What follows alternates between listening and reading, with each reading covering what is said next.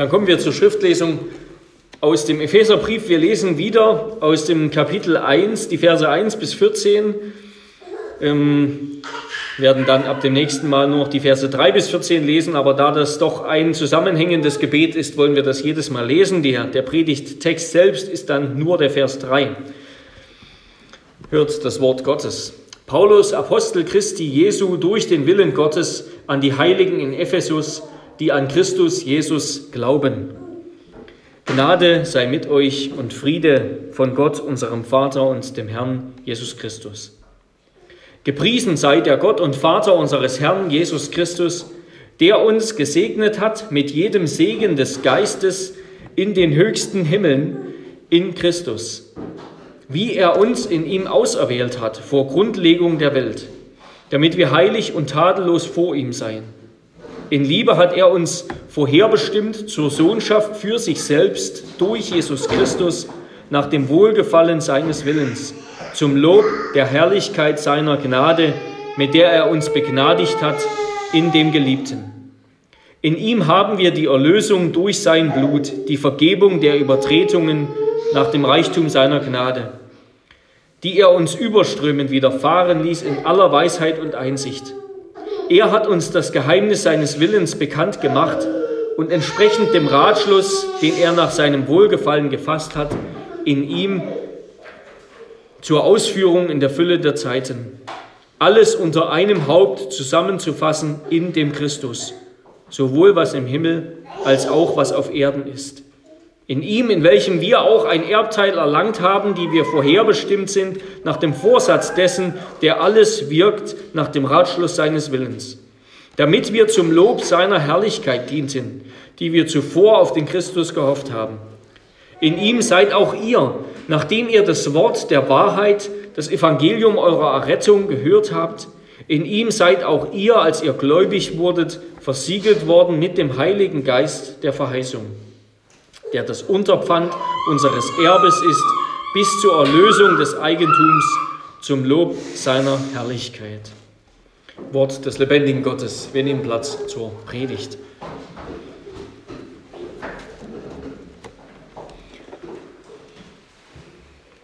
Ja, liebe Geschwister, Gemeinde des Herrn Jesus Christus, was ist das, das Tröstlichste, das Ermutigendste, das Wichtigste und das Beste, was, was du aus diesem Gottesdienst mitnehmen kannst?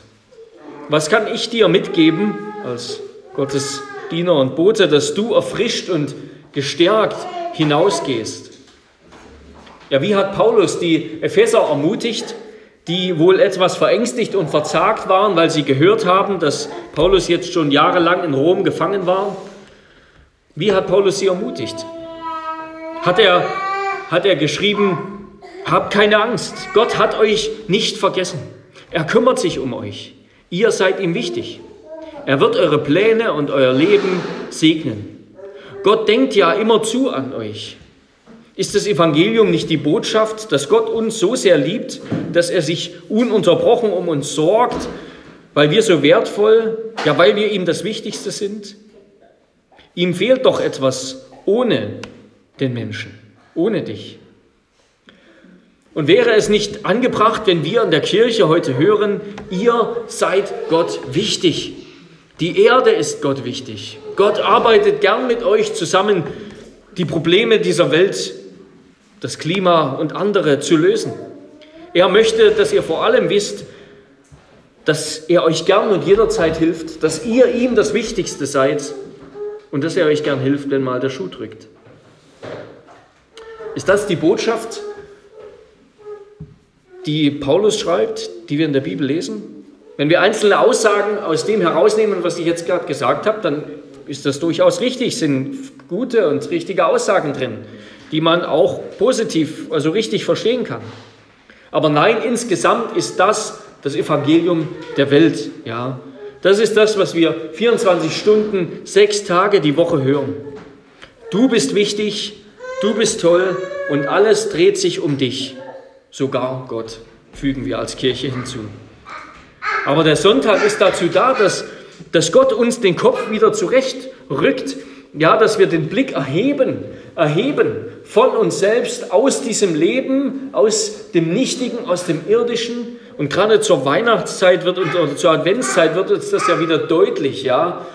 Diese ganze, diese ganze Banalisierung von Advent und Weihnachten auf und die, die Beschränkung dessen auf Weihnachtsmarkt und Kitsch und, und all das, ja, so wichtig und schön Traditionen sind. Nein, der Sonntag ist dazu da, dass Gott uns, dass wir den Blick erheben, dass Gott uns den Kopf zurechtrückt und auf sein Evangelium, auf das Evangelium Gottes hören. Und das haben wir gerade gesungen in Psalm 97. Der beginnt gleich mit dieser wunderbaren Botschaft. Der Herr regiert als König. Es frohlocke die Erde, die vielen Länder sollen sich freuen. Das ist der Fokus. Das Beste und Erfrischendste Wichtigste und Ermutigendste, was du aus diesem Gottesdienst mitnehmen kannst, ist, es geht gerade nicht um dich, es geht um Gott. Punkt und Ende.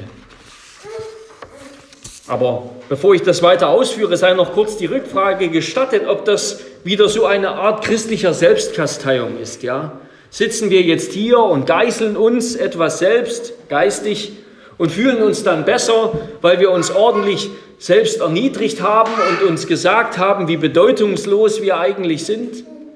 Nein, das, das ist Unsinn. Ja, das ist eine Verzerrung.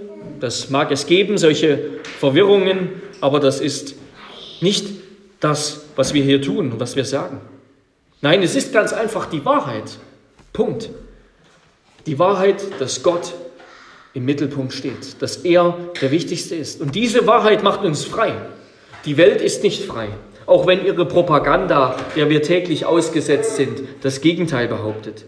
Ja, jeder ist damit beschäftigt, unaufhörlich damit beschäftigt, sich selbst und die Welt zu erlösen.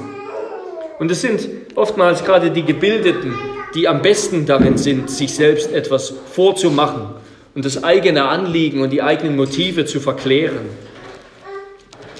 Nein, ich bleibe dabei.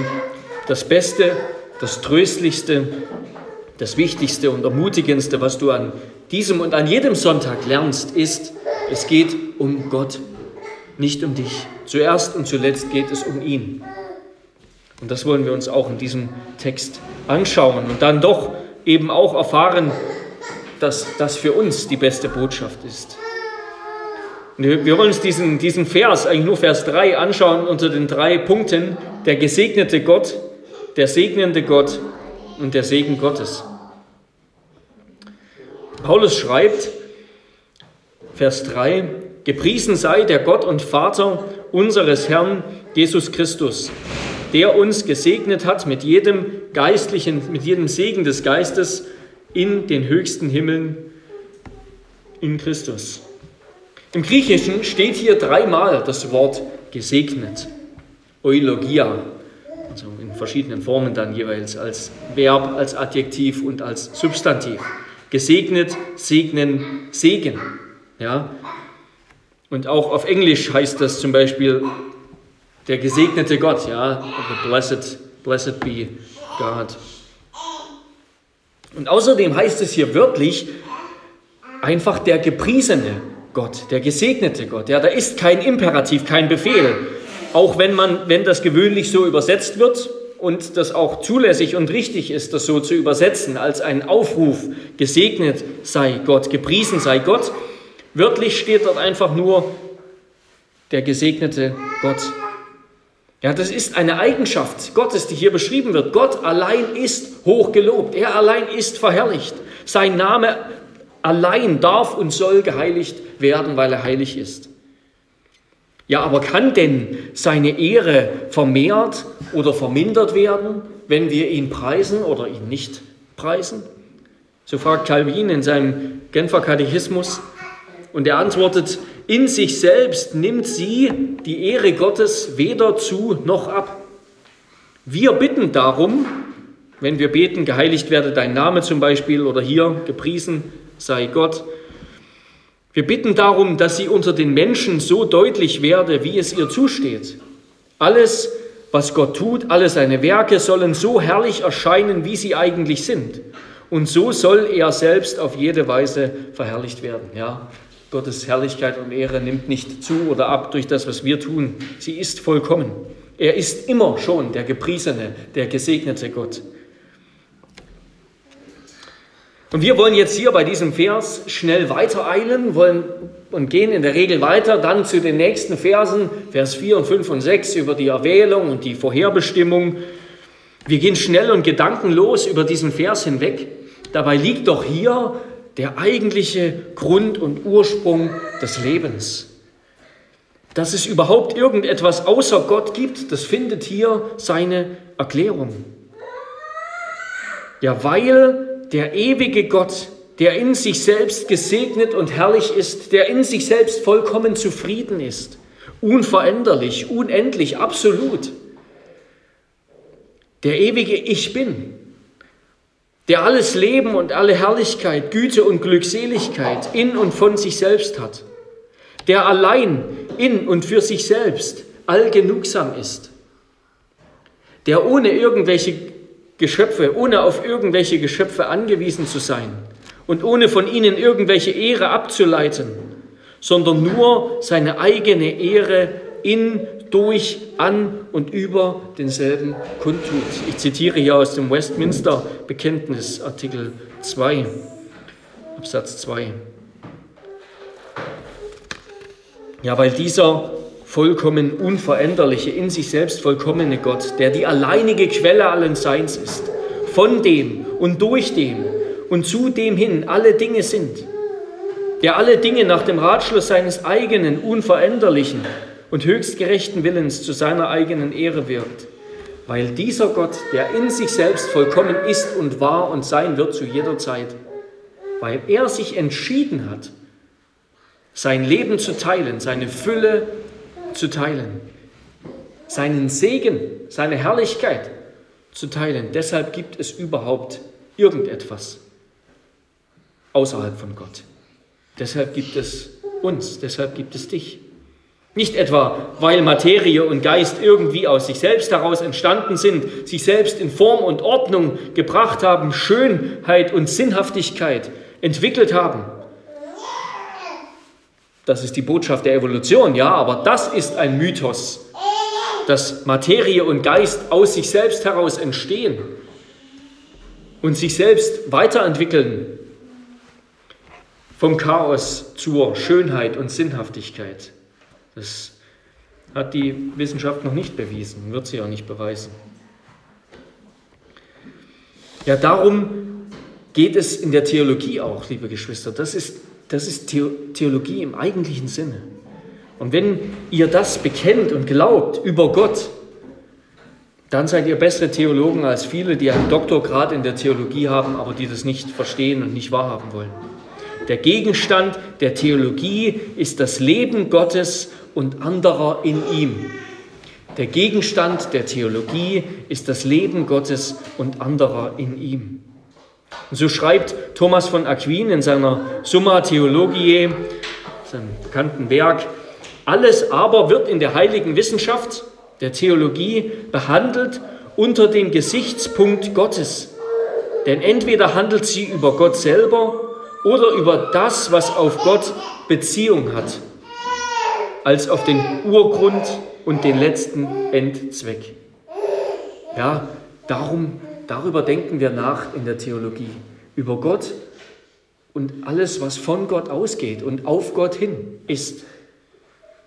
Unser Dasein ist uns von Gott geschenkt, muss von ihm her definiert werden und besteht nur in der Gemeinschaft mit dem einen, der lebt, mit dem einen, der ist in Ewigkeit.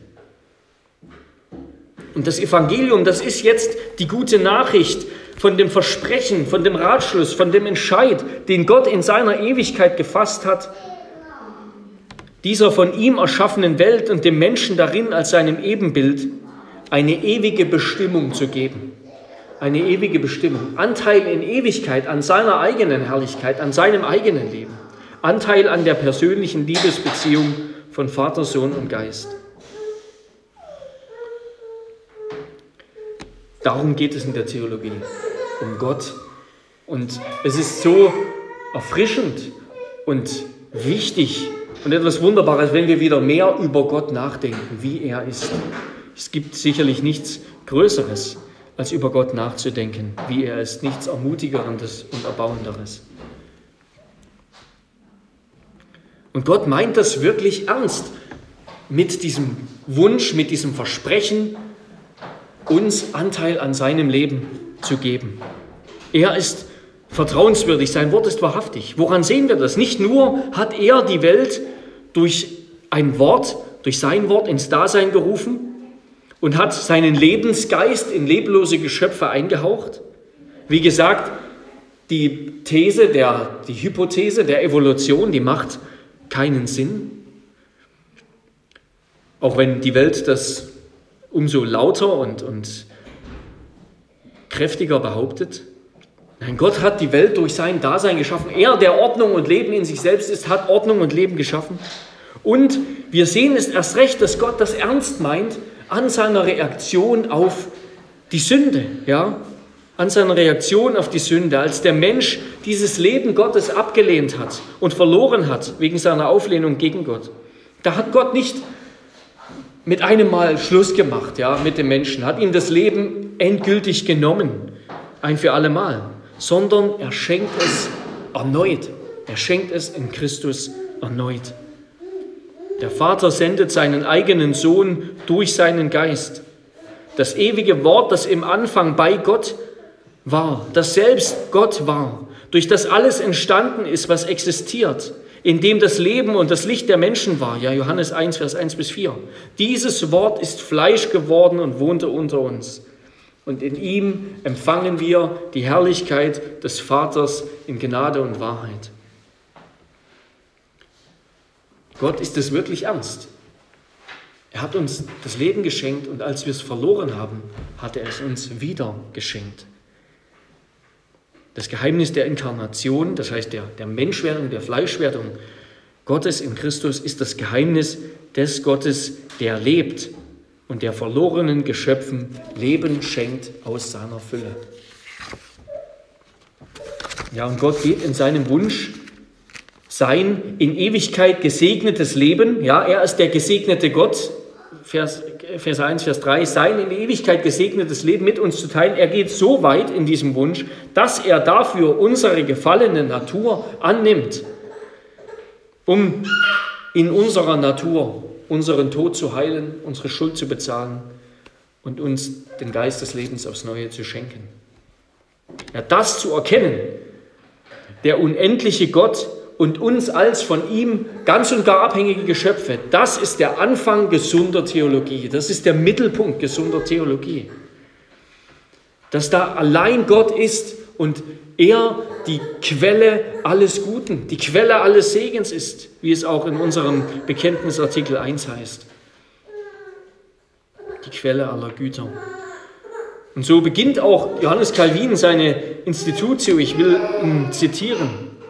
Er beginnt ja mit diesem äh, bekannten Zitat, all unsere Weisheit, sofern sie wirklich den Namen Weisheit verdient, wir könnten die hier auch einsetzen in unsere Theologie, sofern sie wirklich den Namen Weisheit verdient und wahr und zuverlässig ist, umfasst im Grunde eigentlich zweierlei, die Erkenntnis Gottes und unsere Selbsterkenntnis. Es kann nämlich erstens kein Mensch sich selbst betrachten ohne sogleich seine Sinne darauf zu richten, Gott anzuschauen, in dem er doch lebt und webt. Denn all die Gaben, die unseren Besitz ausmachen, haben wir ja offenkundig gar nicht von uns selber.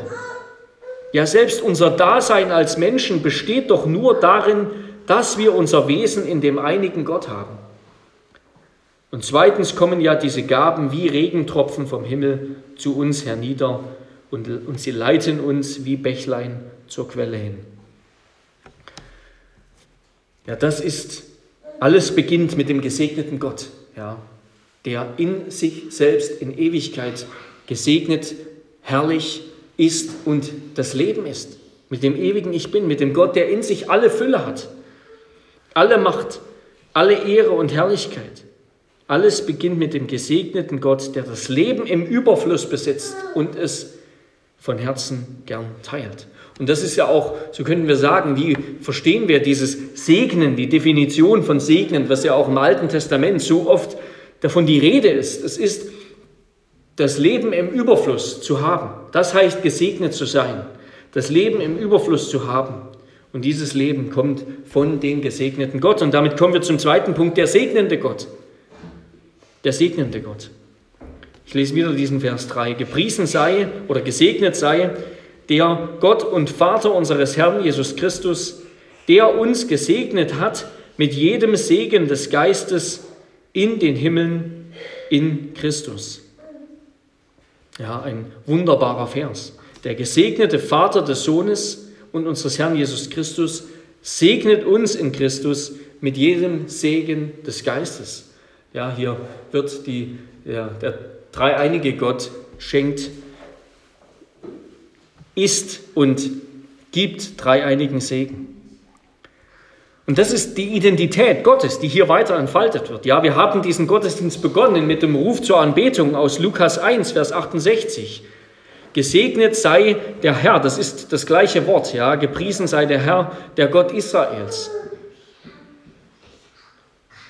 Und das, das ist so war das, das war Gottes Identität im Alten Testament, ja. Auch unzählige Male finden wir diese Formulierung, gesegnet sei Gott, gesegnet sei der Herr, gesegnet sei der Herr, der Gott Israels. Das ist Gottes Identität, aber Gottes Name wurde sozusagen geupdatet, ja. Seine Identität, wer er für alle Menschen und in sich ist, das wurde von der Verbindung mit Israels, mit Israels Theokratie sozusagen etwas gelöst und auf die Verbindung mit Christus hin und mit Christus und dem Heiligen Geist hin genauer definiert. Ja, Gott ist noch immer der Gott seines Volkes. Gott ist und bleibt immer der Gott Israels. Aber es wird sozusagen noch einmal genauer definiert und Gott offenbart sich weiter. Ja, die Offenbarung geht weiter und er sagt, wer ist der Gott Israels? Es ist der Gott und Vater unseres Herrn Jesus Christus in dem nun alle Nationen auf Erden gesegnet sind durch den Heiligen Geist. Wenn wir Gott in diesem Sinne erkennen, dann erkennen wir ihn also immer als den notwendig als den dreieinigen Gott. Ja. Der Gott Israels ist der Gott und Vater unseres Herrn Jesus Christus, der uns segnet mit, dem, mit seinem Geist.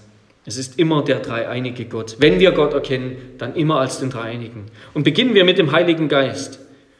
Gepriesen sei der Gott und Vater unseres Herrn Jesus Christus, gesegnet, der uns gesegnet hat mit jedem Segen des Geistes in den höchsten Himmeln in Christus. Ja, wir können hier guten Gewissens mit so übersetzen mit jedem Segen des Geistes, auch wenn im Griechischen hier einfach steht geistlich, ja, mit jedem geistlichen Segen, da steht das Adjektiv. Aber wir verstehen das häufig falsch. Ja, wir geistlich, das bedeutet heute einfach irgendwie religiös, ja, in, in der Weise, wie wir reden.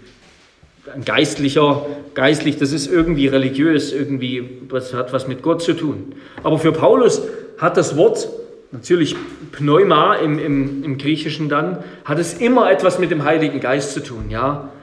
Und deshalb können wir hier, um das besser zu verstehen, übersetzen mit jedem Segen des Geistes. Es geht immer darum, was der Geist tut, erfüllt, begabt, geheiligt durch und mit dem Heiligen Geist. Jeder Segen Gottes ist ein Segen, der vom Vater ausgeht, der durch den Sohn als Mittler, als Brücke zwischen Gott und Mensch zu uns kommt und der in unserem Leben sozusagen installiert wird und wirkt durch den Heiligen Geist, der schon in der Schöpfung, wie ein Vogel über der Schöpfung brütete und so auch auf unseren Herzen brütet und wirkt. Der segnende Gott ist also der dreieinige Gott, der uns unverdient aus Gnade in die innertrinitarische, in seine dreieinige Gemeinschaft und Kommunikation hineinnimmt. So lesen wir dann auch gleich weiter in den nächsten Versen. Da schreibt Paulus über die Vorherbestimmung zur Sohnschaft. In Liebe hat er uns vorherbestimmt in dem Geliebten, in Christus.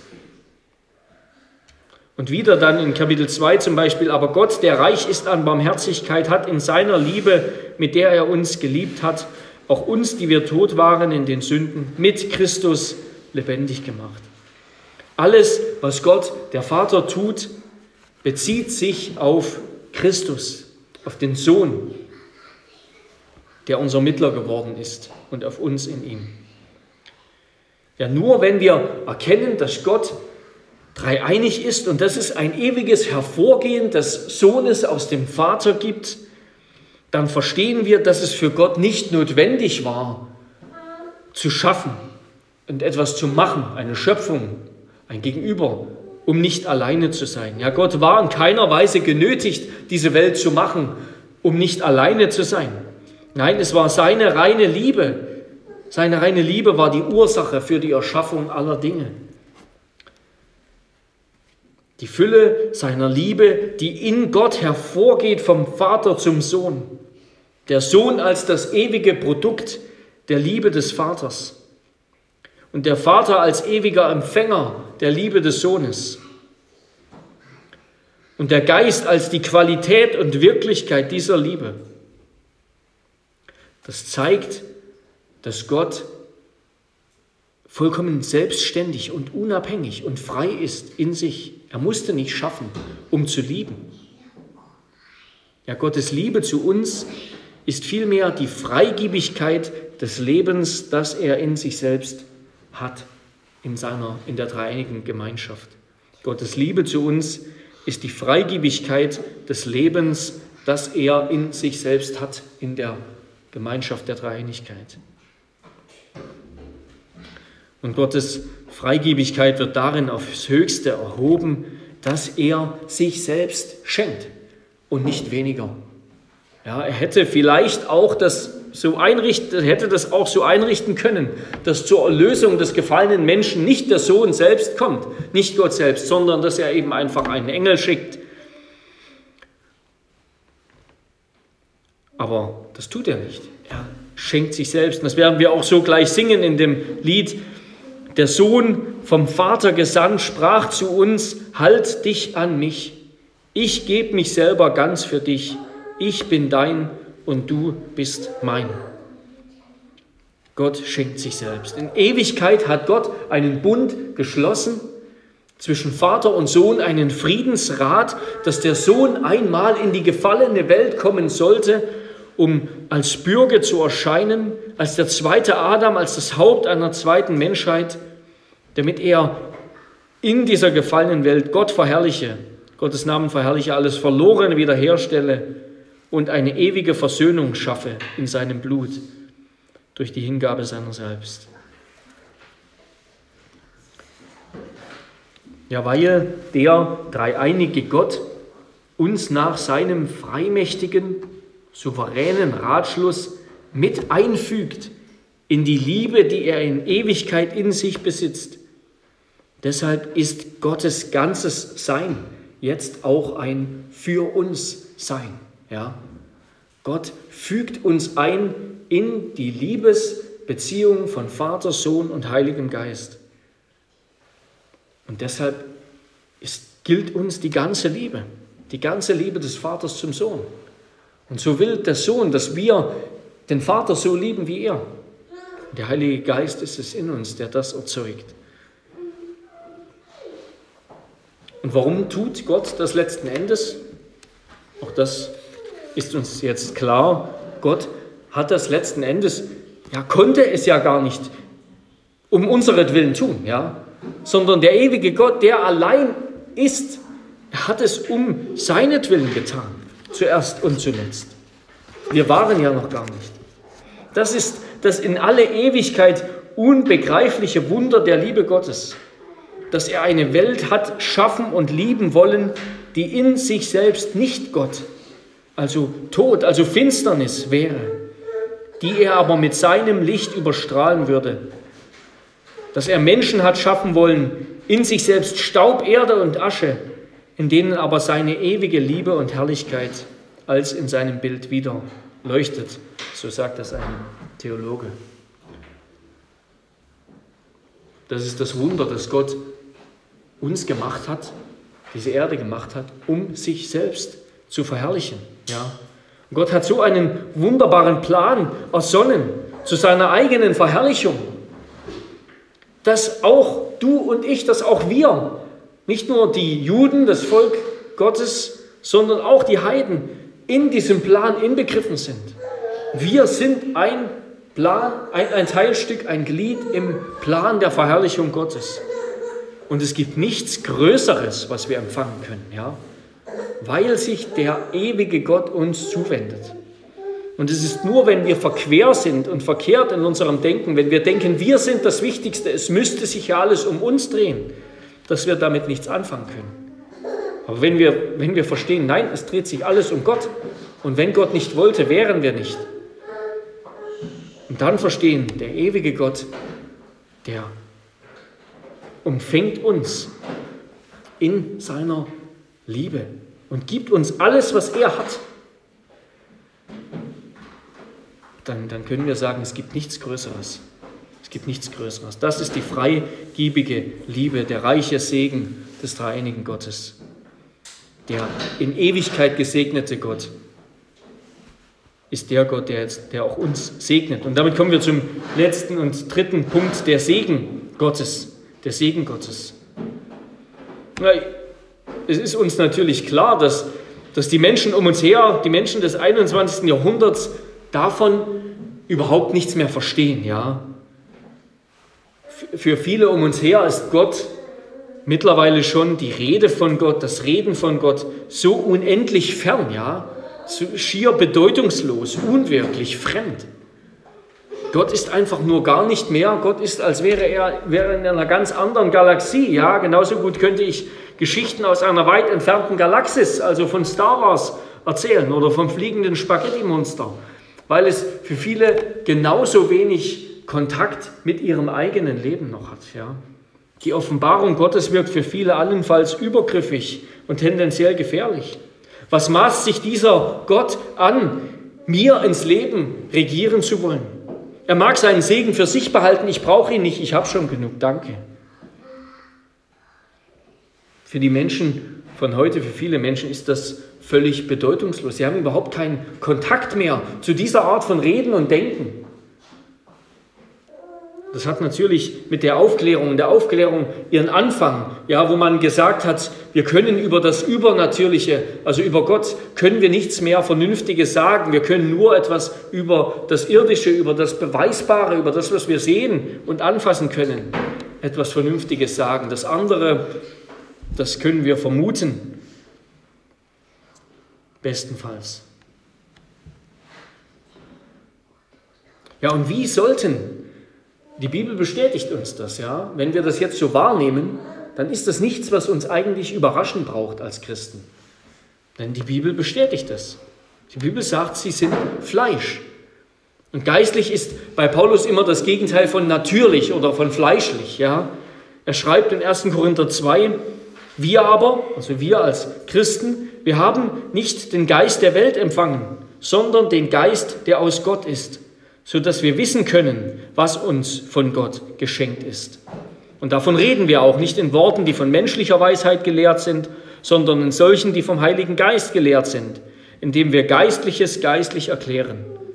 Der natürliche Mensch aber nimmt nicht an, was vom Geist Gottes ist, denn es ist ihm eine Torheit und er kann es nicht erkennen, weil es geistlich beurteilt werden muss. Also die Bibel bestätigt uns dieses Bild diese Realität, wie es heute ist. Dass, dass die Menschen, wenn wir über Gott reden, nur noch Bahnhof verstehen. Denn der Mensch ist Fleisch. Er kann von Gott keine göttlichen, sondern nur fleischliche Vorstellungen und Begriffe haben. Er kann von Gott gar kein rechtes Bild seines Wesens und seiner Herrlichkeit besitzen. Er ist ja verfinstert, von Misstrauen, von Zweifel und Unglauben erfüllt. Die Organe seines inneren Wesens sind abgestorben. Es ist deshalb von Seiten des Menschen eine Unmöglichkeit, Gott, wie er ist, zu erkennen. Und die erste Erfahrung dessen, der gesegnet ist mit jedem Segen des Geistes durch das Evangelium, ist, dass er Gott erkennt. Dass wir erkennen, ja, Gott ist da. Und Gott ist Licht und ohne ihn sitze ich in der Finsternis. Gott ist Leben und ohne ihn bin ich tot. Aber diese Einsicht, die, die kann der Mensch nicht selbst zustande bringen. Nicht nur diese Einsicht von Gott, jede geistliche, dann auch in Folge jede geistliche Einsicht. Die können wir nicht uns selbst zustande bringen durch religiöse Übungen, durch Exerzitien, durch Übergabegebete oder welche Methoden auch immer. Sie ist von der Seite des Menschen aus völlig unmöglich. Sie muss aus Gnade geschenkt sein. Aber hören wir deshalb auf, so zu reden, so von Gott zu reden und zu rufen? Nein, sondern wir rufen es und verkündigen es umso deutlicher und sagen der Welt, dass das der einzige Weg ist, auf dem sie heil wird, auf dem sie Leben findet, auf dem Menschen aus ihrem kaputten, friedlosen, leblosen Leben herausfinden, lieblosen Leben herausfinden. Wir rufen umso, mit umso mehr Eifer zur Umkehr und zur Reue, wohl wissend, dass doch nur Gott Glauben schenken kann. Und so wie er es in uns hat Licht werden lassen, vermag er es auch nach seiner Gnade in anderen Licht zu geben, Licht zu wirken. Die Erkenntnis seiner selbst. Und dieser Segen, den Gott gibt, der ist mit zwei Gedanken oder mit zwei Vorbehalten, könnte man auch sagen, verknüpft. Erstens, das will ich jetzt relativ kurz machen, erstens, er ist in Christus. Das lesen wir immer wieder in diesen ersten Versen, Vers 3 bis 14, in diesem Gebet, er ist in Christus. Das ist wie eine Art Ortsbestimmung. In Christus ist der ganze Segen, wer Christus hat, der besitzt den ganzen Segen Gottes. Und das heißt aber auch, nur in Christus segnet Gott und auf keinem anderen Weg.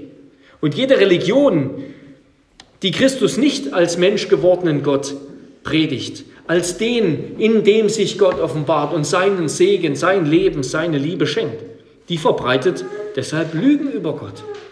Auch der Islam und das Judentum, das ist nicht der gleiche Gott, der, der dort angebetet wird. Denn es ist nur in und durch Christus, dass wir Gott haben, kennen und von ihm gesegnet sind. Mit dem ganzen Überfluss, mit der ganzen Fülle seines Segens. Aber wenn wir Christus haben, dann haben wir das Leben im Überfluss. Wie Jesus sagt, ich bin gekommen, damit sie das Leben haben und es im Überfluss haben. Und wir erinnern uns, dass gerade das die Definition von Segen ist, ja, Leben im Überfluss. Jesus hat das gewirkt durch seinen Tod, sein Leben, sein Gehorsam. Dort ist uns Gottes Segen für immer und in Fülle gegeben, dort in Christus. Und zwar auch in leiblicher Dimension, in geistlicher und in leiblicher Dimension. Die ganze Fülle des Segens. Und dieser Segen, der ist in den höchsten Himmeln. In der Schlachterübersetzung heißt es in den himmlischen Regionen. Wörtlich steht dort nur das Wort himmlischen. Das kommt immer wieder vor im Epheserbrief, aber es steht hier in einer griechischen Form, die das noch aufwertet. Man könnte sagen in den hochhimmlischen oder in den höchsten Himmeln eben. Ja, dieser Segen ist in den höchsten Himmeln, in den hochhimmlischen. Der Himmel, das ist hier im Epheserbrief und der Schrift der Ort, wo Gott ist, wo Gott thront. Den Ort, den Gott geschaffen hat, Genesis 1, Vers 1, gleich zu Beginn der Schöpfung, um sich dort sozusagen niederzulassen, um dort zu thronen in dieser Schöpfung. Der Himmel war nicht von Ewigkeit, Gott allein ist von Ewigkeit. Gott hat den Himmel als Ort seines Thronsaals, als seiner Majestät geschaffen. Und nachdem Christus sein Werk, das Werk der Erlösung ausgerichtet hat, hat er sich wieder gesetzt zur Rechten der Majestät in der Höhe. Hoch über jedes Fürstentum, jede Gewalt und Macht und Herrschaft und jeden Namen, der genannt wird, nicht allein in dieser Weltzeit, sondern auch in der zukünftigen. Er ist hinaufgestiegen über alle Himmel, von wo aus er jetzt herrscht und regiert.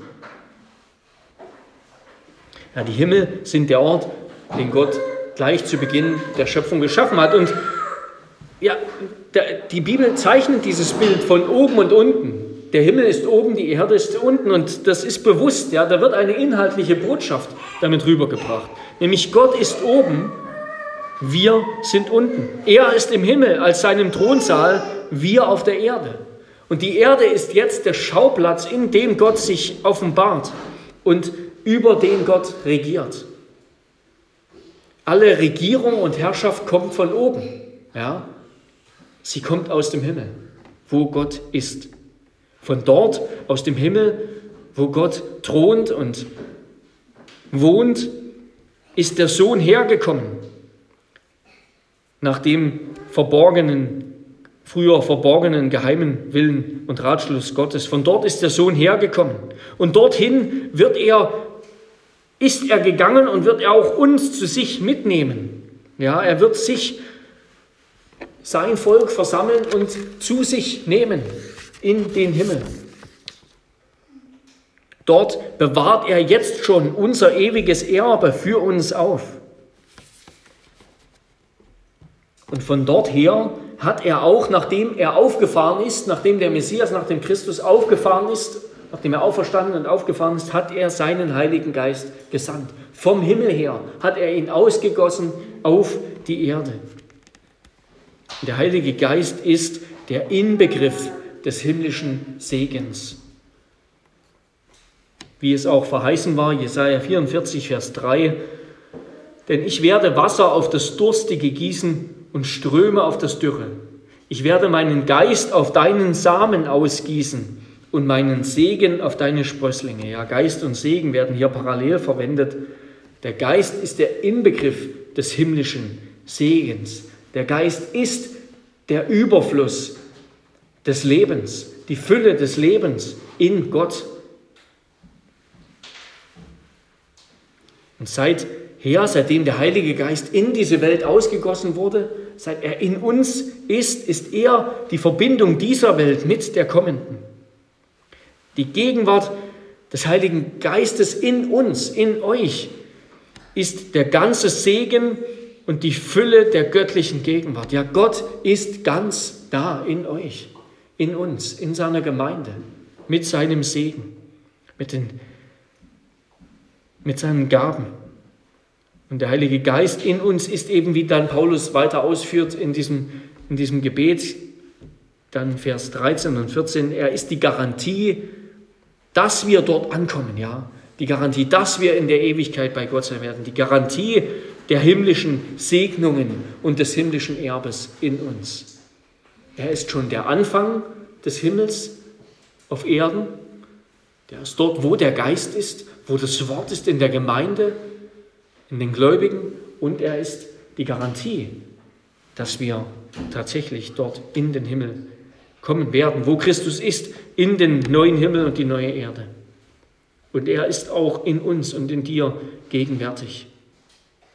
Und wir dürfen wissen, dein Leben, ja, wir, wir können Gottes Gnade und Gottes Gaben und Gottes Liebe und Gottes Leben niemals überschätzen. Ja. Wir können nie zu groß davon denken. Wir denken immer zu klein davon. Und was Paulus uns hier sagt, ist, wenn wir an Christus glauben, dann haben wir den Heiligen Geist empfangen, dann sind wir gesegnet von Gott. Nicht nur dann, wenn es so aussieht und sich so anfühlt, nach menschlichen Maßstäben, nach den Wünschen unseres Herzens. Nicht nur dann, wenn es den Anschein hat, sondern wir sind immer schon reich gesegnet, weil Gott gegenwärtig ist. Er, er wohnt in uns, er ist das Siegel, er ist das Pfand, er ist die Versicherung, dass Gott der unsere ist und wir die Seinen. Mit ihm sind wir versiegelt auf den Tag der Erlösung. Darum sieh dein Leben nicht zu menschlich an. Betrachte es mit Gottes Augen aus der Perspektive der Ewigkeit. Wir haben jetzt schon die ganze Fülle des Segens Gottes empfangen. Ja.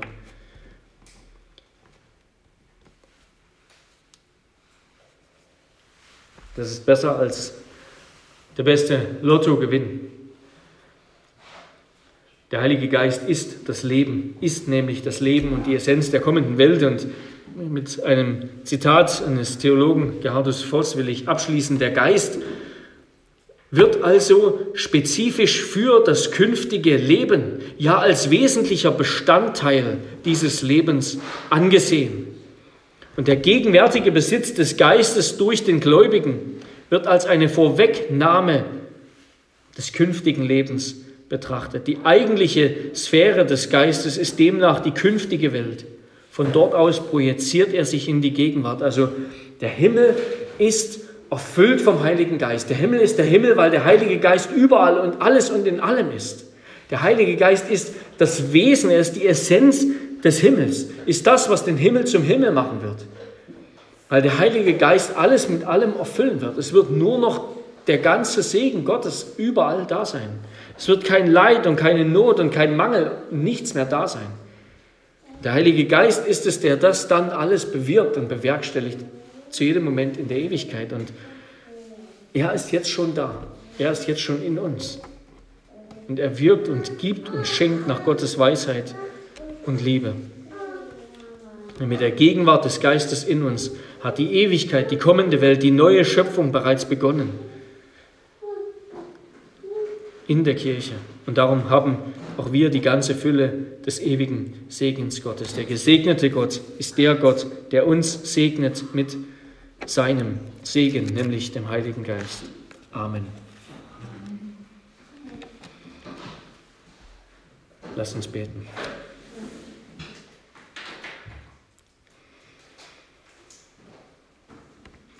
Herr unser Gott, wir danken dir für diesen für dein Wort und dass du dich uns so offenbarst. Herr, wir bekennen dir, dass, ja, dass unsere Augen sich an diese Welt gewöhnen, so wie Augen sich an, an das Licht oder an die Dunkelheit gewöhnen, in der wir uns befinden.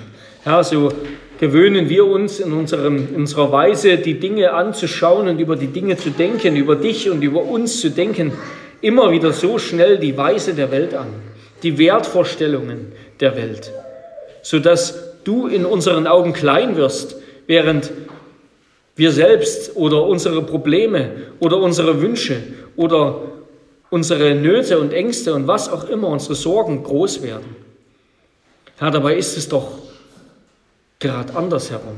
Du bist groß und alles andere wäre gar nicht, wenn du es nicht erhältst, selbst das Böse, das du nach deiner Weisheit und Souveränität für den Tag des Gerichts erhältst. Ja, alles andere ist klein und verschwindend gering. Ja, du allein bist der, der in Ewigkeit ist. Und doch willst du uns und hast du uns Leben geschenkt und du schenkst uns deine Fülle. Darum, Herr, wollen wir dich bitten, lass uns die Fülle, die du uns schenkst, erkennen. Lass uns deine Größe aufs Neue erkennen und Wohlgefallen und Freude daran haben, dass du so groß bist und so herrlich, so unendlich, so, so gewaltig, dass wir dich mit unseren Gedanken nicht durchdringen können.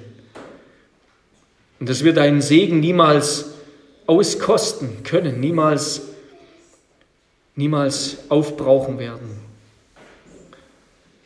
Herr, wir danken dir für, für diese Botschaften. Wir bitten dich, dass du uns hinausgehen lässt in dem Wissen, wir gehören dir und wir sind gesegnet, dass wir nicht auf uns schauen und unser Leben und auf diese Welt schauen und uns Herr, den Blick der Welt angewöhnen und uns an dem Mangel festhalten und, und an, an, unseren Sorgen oder auch an den Begierden und an, den, an dem, was diese Welt schön und wertvoll nennt.